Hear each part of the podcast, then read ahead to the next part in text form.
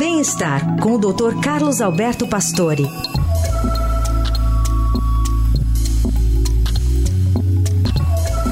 Doutor Pastore, bom dia. Bom dia, Raíssa.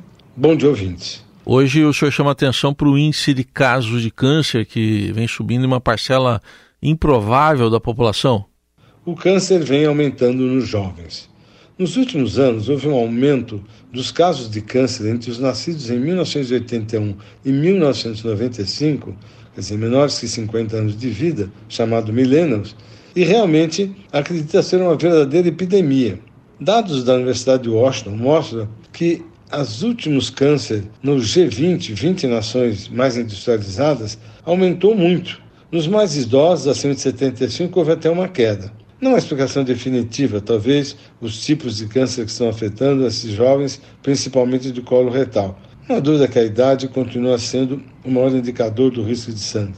90% de todos eles são acima de 50 anos. O que chama atenção é que esse aumento importante em jovens faz com que as explicações ainda não sejam consistentes, mas a relação com a dieta parece uma hipótese concreta. A chamada microbioma, esses 100 trilhões de micróbios que vivem dentro de nós, eles realmente podem fazer um papel muito importante na saúde geral, regulando o sistema imunológico, protegendo contra bactérias e ajudar na fabricação das vitaminas vitais. A dieta, com gordura saturada, muito açúcar, altera a microbiota, podendo prejudicar e levar à saúde dos indivíduos desenvolver um câncer. Não há dúvida que isso acontece para todas as idades, mas o câncer nos jovens começou a aumentar desde 1990 e as pessoas nascidas em 60 já são a primeira geração exposta às chamadas dietas modernizadas.